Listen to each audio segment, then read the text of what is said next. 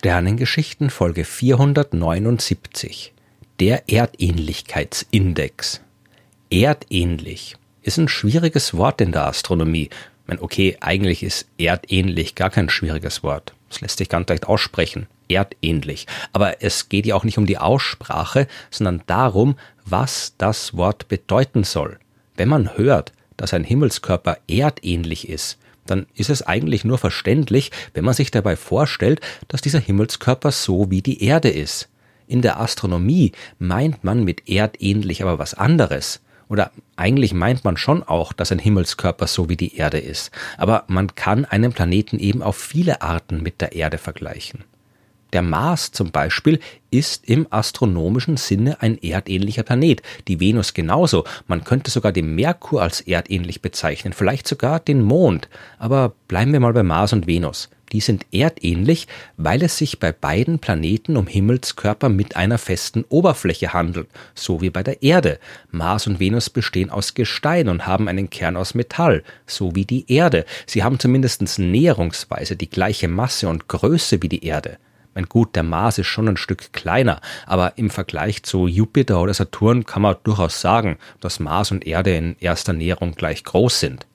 Mars und Venus sind also erdähnliche Planeten, weil sie ähnlich wie die Erde in Größe, Masse und Aufbau sind und sich deutlich vom Planeten wie Jupiter, Saturn, Uranus und Neptun unterscheiden. Das sind sehr viel größere Himmelskörper, die keine feste Oberfläche haben und vor allem aus Wasserstoff und Helium bestehen und nicht aus Metall und Gestein. Venus und Mars sind aber definitiv nicht erdähnlich, wenn es um die Bedingungen auf der Oberfläche geht. Wer auf Venus oder Mars ohne Raumanzug aus einem Raumschiff aussteigt, wird sehr schnell sehr tot sein. Auf der Venus wahrscheinlich auch mit Raumanzug. Dort hat es mehr als 450 Grad. Mars und Venus sind lebensfeindliche Planeten. Dort gibt es kein flüssiges Wasser auf der Oberfläche, keine Atmosphäre, die man atmen kann und auch sonst nichts, was uns an die Erde erinnern würde. Und genau darum ist es schwierig, wenn man den astronomischen Fachbegriff erdähnlich in der Kommunikation mit der Öffentlichkeit verwendet. Wenn irgendwo in den Medien verkündet wird, man hätte einen erdähnlichen Planeten bei einem anderen Stern entdeckt, dann kann man es den Menschen nicht verübeln, wenn sie sofort an die Möglichkeit von außerirdischem Leben denken. Aus astronomischer Sicht heißt es aber nur, dass man einen Planeten gefunden hat, der ungefähr so groß und so schwer ist wie die Erde und eben kein Gasriese wie Jupiter. Die Wissenschaft, die hat es aber sowieso lieber mathematisch und exakt. Und deswegen haben sich im Jahr 2011 der Astronom Dirk Schulze-Makuch und ein Schwung Kolleginnen und Kollegen Gedanken darüber gemacht, wie man Erdähnlichkeit eines Himmelskörpers besser beschreiben kann. Und das Resultat ist der sogenannte Earth Similarity Index, also der Erdähnlichkeitsindex. Das ist eine Zahl und um die zu berechnen, braucht man zuerst ein paar andere Zahlen. Zum Beispiel die Dichte eines Himmelskörpers. Die mittlere Dichte der Erde beträgt 5,5 Gramm pro Kubikzentimeter. Und die vergleicht man jetzt mit der mittleren Dichte eines anderen Himmelskörpers, sagen wir der Venus. Da lautet die Zahl 5,2 Gramm pro Kubikzentimeter. Gut, wir sehen sofort, dass die Dichte der Erde größer ist als die der Venus, aber dass auch beide ziemlich nahe beieinander liegen. Aber darum geht's ja nicht. Wir wollen das alles vernünftig in Zahlen ausdrücken. Beziehungsweise äh, Schulze Markuch und seine Kolleginnen wollten das und haben sich dabei bei einer Formel inspirieren lassen, die eigentlich aus der Ökologie kommt und mit der man die Biodiversität zweier Orte vergleicht. Diese Details sind jetzt egal, aber am Ende kann man aus den beiden Dichten eine Zahl berechnen, die zwischen 0 und 1 liegt. 0 heißt, dass die sich beide maximal unähnlich sind und 1 würde heißen, die sind identisch. Im Fall der Dichte von Erde und Venus kommt man mit dieser Formel auf ungefähr 0,97, was den offensichtlichen Befund bestätigt, die Dichten von Erde und Venus sind sich sehr ähnlich. Aber damit ist die Sache noch nicht erledigt. Was man für die mittlere Dichte tun kann, kann man auch für den Radius machen oder für die Masse oder für die Temperatur auf der Oberfläche. Das alles kann man dann zusammenschmeißen und am Ende bekommt man einen gesamten Earth Similarity Index, der die Ähnlichkeit und Unterschiede all dieser Parameter berücksichtigt, die man betrachtet hat. Dirk Schulze-Makuch und seine Kolleginnen, die haben das Ganze in zwei Untergruppen aufgeteilt. Wenn man zum Beispiel die Earth Similarity Indizes für den Radius und für die Dichte eines Planeten kombiniert, dann bekommt man ein Maß, das dem erdähnlich entspricht, das ich ganz zu Beginn erklärt habe. Wie ähnlich ist ein Planet der Erde hinsichtlich des inneren Aufbaus? Handelt es sich um zwei Gesteinsplaneten mit fester Oberfläche, dann wird dieser innere Erdähnlichkeitsindex nahe bei 1 liegen. Wenn man die Erde mit einem Gasplaneten vergleicht, dann wird es eher in Richtung 0 gehen. Dann hat man aber auch noch einen äußeren Erdähnlichkeitsindex definiert. Hier vergleicht man die Fluchtgeschwindigkeit und die Oberflächentemperatur. Das klingt seltsam Gut, die Oberflächentemperatur macht Sinn. Es ist ja durchaus relevant zu wissen, ob es auf einem anderen Planeten sehr viel heißer oder kälter ist als auf der Erde. Aber die Fluchtgeschwindigkeit? Naja, die hängt von der Masse des Planeten ab und ist die Geschwindigkeit, die etwas haben muss, um von der Oberfläche des Planeten ins All zu entkommen. Wir denken dabei meistens an Raumfahrt und daran, wie schnell unsere Raketen fliegen müssen. Aber die Fluchtgeschwindigkeit gilt für alles, auch und vor allem für die Atome und Moleküle einer planetaren Atmosphäre. Die Fluchtgeschwindigkeit bestimmt also direkt, welche Atmosphäre ein Planeten haben kann, ja, wie dicht die Atmosphäre ist und welche Arten von Atomen dort drin sind. Bei der Erde und Venus kriegt man einen inneren Erdähnlichkeitsindex von 0,979. Das überrascht nicht. Ja, wir haben ja schon festgestellt, dass die beiden Planeten sich sehr ähnlich sind, was Größe, Dichte und inneren Aufbau angeht. Der äußere Erdähnlichkeitsindex von Venus und Erde liegt aber nur bei 0,2, weil es auf der Venus eben sehr, sehr viel heißer ist und ihre Atmosphäre komplett anders ist als die der Erde. In der Hinsicht ist die Venus der Erde alles andere als ähnlich. Wenn man jetzt beide Erdähnlichkeitsindizes, den inneren und den äußeren, kombiniert, dann kommt man auf einen gesamten Erdähnlichkeitsindex von 0,44. Die Venus ist also eher wenig erdähnlich, zumindest was diesen Earth Similarity Index angeht. Stellt man die gleiche Rechnung für den Mars an, erhält man einen Erdähnlichkeitsindex von 0,7.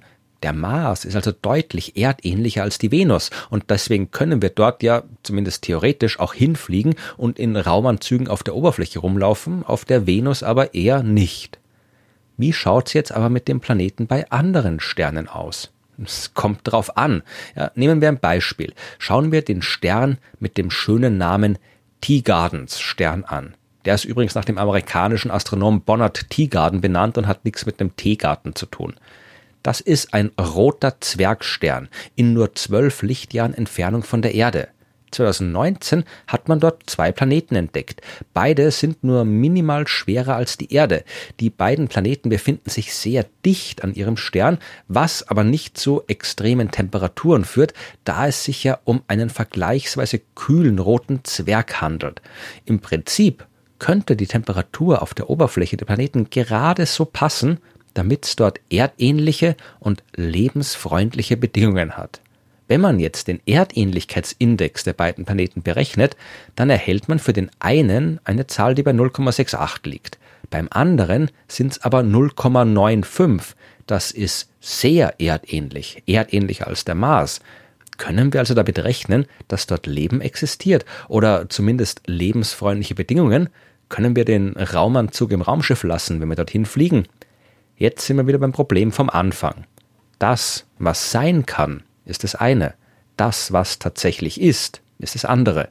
Der Erdähnlichkeitsindex zeigt uns, dass T-Garden B, wie dieser Planet offiziell heißt, dass der das Potenzial hat, ein echter, lebensfreundlicher Himmelskörper zu sein. Ob er es auch ist, wissen wir nicht. Zum einen, weil die Berechnung des Index nur so gut funktioniert, wie die Qualität der Daten ist, die man da reinsteckt.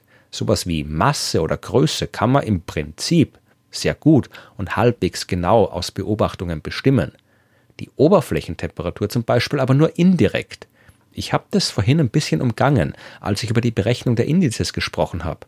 Dass es auf der Venus so viel heißer ist als auf der Erde, wissen wir, weil wir dort gelandet sind mit einer Raumsonde, weil wir Raumsonden in die Umlaufbahn um die Venus geschickt haben, weil wir mit Teleskopen auf der Erde unseren Nachbarplaneten recht gut beobachten können.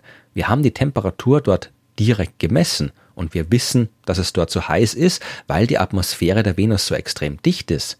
Wenn wir das alles nicht wüssten, wenn wir nur Größe, Masse und Abstand der Venus von der Sonne kennen würden, dann würden wir denken und mangels weiterer Informationen würden wir denken müssen, dass die Temperatur dort bei circa 50 Grad liegt, denn das ist die Temperatur, die die Venus dank ihres Abstands von der Sonne eigentlich haben sollte. Dass es in Wahrheit nicht 50, sondern knapp 470 Grad sind, das liegt am Treibhauseffekt, der von der dichten Atmosphäre der Venus ausgelöst sind. Wir haben aber keine Ahnung, wie die Atmosphäre des Planeten von Tigardens Stern aussieht oder die Atmosphäre von irgendeinem anderen extrasolaren Planeten.